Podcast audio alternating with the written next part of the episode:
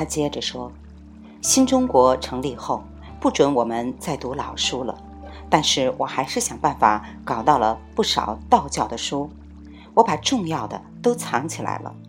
然后文革来了，他们开始烧书抓人。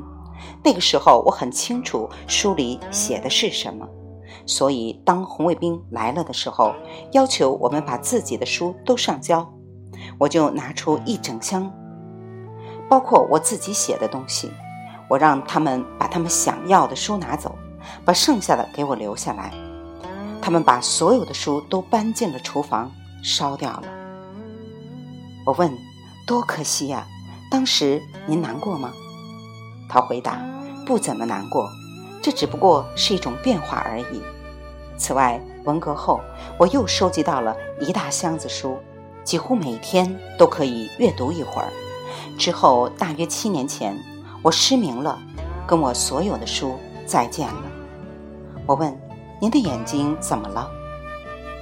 他说：“道教修行有时候挺危险的，我做错了一件事儿，他们就像蜡烛一样熄灭了。”我问：“您最喜欢哪些道教经典？”他说：“当然是《道德经》。新中国成立以后。”人们对《道德经》批判的不少，但现在不一样了。现在他们也同意，《道德经》是道藏中最深奥的书。大部分道教书籍，你一看就能分辨出他们是深还是浅。但是《道德经》不行，《道德经》是给大智慧人看的，它不是给普通人看的。它是第一部道教经典，之后出现了。《黄帝阴符经》在解释道教哲学和修行的本质方面，《黄帝阴符经》甚至比《道德经》还简明扼要。但是，所有的道教经典中最重要、最珍贵的，则是玉皇大帝的《心印经》，它也是黄经最核心的部分。我们上早晚课的时候都用它，它是玉皇大帝传出来的教义。他讲的不是外面的事情，他解释说，我们都是小宇宙，我们的体内都有太阳、月亮、星辰和宇宙。他讲我们怎样用气来滋养和保护我们的身体，以及怎样聚气修出一个长生不死之体。如果我们的气只来源于外部，我们很容易精疲力尽。他教我们怎样去修炼内气，修炼不容易，有些人一辈子都在修道，都没有成功。关键是要聚气，一旦你能把气聚在一起，你的智慧自然而然就会升起，容易的就像生火、下雨一样。我问，在学习道教方面，你觉得书有用吗？他说：“书就像食物，它们能填饱我们的肚子，却不能填饱我们的心。如果我们不明白什么东西，我们可以买一本书，对它进行了解。从书中，我们可以学到很多东西。但是读完以后，我们会发现，书中所讲的与现实是不同的。现在有很多讲爱情的书。”一些道士读了这些书，就决定还俗、结婚生子。但是爱情是变化的，它会变得毫无意义。书能蒙蔽人，修行要花时间，花很多年修道，然后还俗了，只等着失望，这是一个耻辱。再重新修行可就难了。如果你想修道，你就必须做好受苦的准备，除非你生来条件很优越，否则你就是受苦。但是从苦中会得到乐，这就像钱，钱来的容易，去的就容易。如果你不得不为钱而劳作，钱就意味着更多的东西，你不会浪费它。修道也是如此。如果你生在一个优裕的家庭，受到良好的教育就容易多了。如果你没有，你就必须有更大的毅力。但是悟道要花很长的时间，成功需要很大的决心和毅力。修道的人很多，多如牛毛，但是成功需要时间。真修道的人是非常少的，成功的人更是少之又少。我问，在修行方面，您觉得佛教和道教之间有什么区别？他回答：佛教徒和道教徒走的是同一条路，他们只是做着不同的梦而已。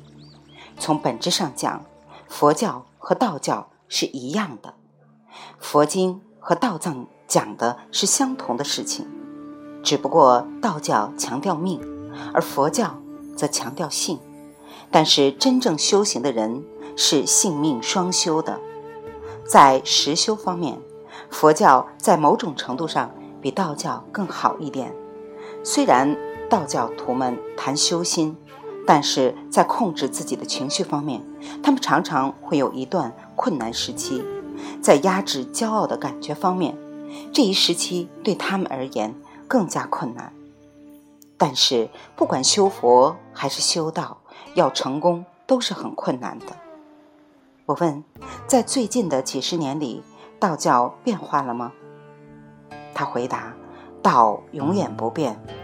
我们的吃穿变化了，但是道没有变。科学和社会进步了，但是那又怎样呢？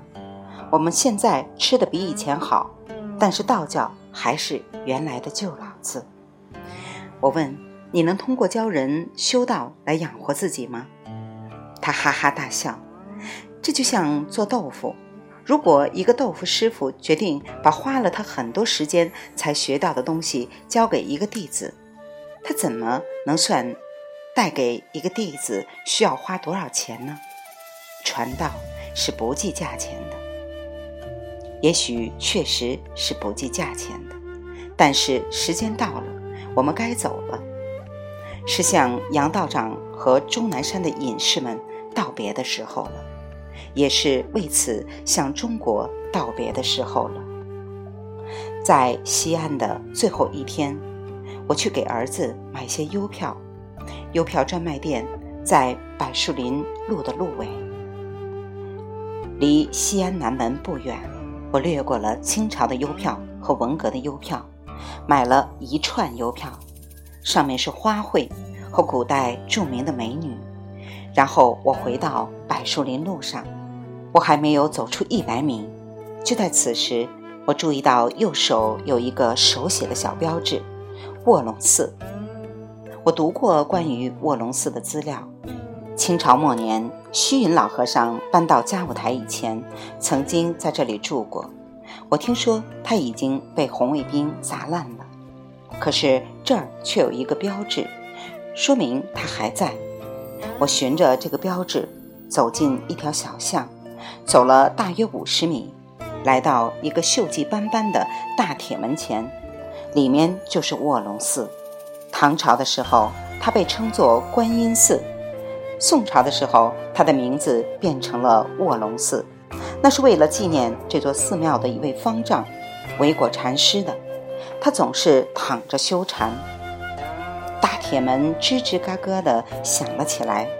前院是荒芜的，又一座工厂被拆除了，寺院建筑破烂不堪，维修状况如此之差，我几乎要打退堂鼓了。经过内院，我走进大殿，上香致敬之后，我注意到一尊小石佛，服务员告诉我。它是五世纪末雕刻的，他还指出了一副唐代的观音像。这样一座破破烂烂的寺庙，却藏着这样令人难以置信的宝贝。就在我要离开的时候，几个和尚出现在门口，他们问我干什么。我告诉他们我在参访隐士，他们哈哈大笑起来。其中一个人说：“那你就来对地方了。”我们都是这里的隐士，我也情不自禁地哈哈大笑起来。这位和尚叫如成，很显然他是方丈，虽然他不承认。他说他太笨了，当不了方丈。然后他解释说，卧龙寺不想要一个官方的方丈。他说，如果我们选一个方丈，他就必须得到政府的同意。我们更愿意没有人管，这就是我们不修寺庙的原因。政府已经给了我们钱，让我们重修这座建筑，但这是一座禅寺，我们不需要花哨的建筑，花哨只会吸引游客。他告诉我，大约有五十位和尚住在这座寺庙里。他说，其中的两位已经八十多岁了，他们的名字是慧静、慧通。他说，他们每天早上三点起床。然后直到午夜之前才休息，他们醒着的大部分时间都花在禅殿上了。我问如成他们的师傅是谁，但是我本来应该知道答案的。他说虚云。我们交谈了半个小时，谈卧龙寺，谈终南山。他说卧龙寺每年有四次长达七十天的禅期。然后他开始列举他所认识的所有山中隐士的名字，那些人我都认识。我笑了，告诉他我还是第一次遇见城市隐士。他哈哈大笑起来，我也哈哈大笑起来。此时我想起了中国人所说的那句话：“小隐隐于野，大隐。”隐于市，再没有什么可说的了。我鞠躬为礼，告辞了。全书中来自清音儿语子青分享，欢迎订阅收听。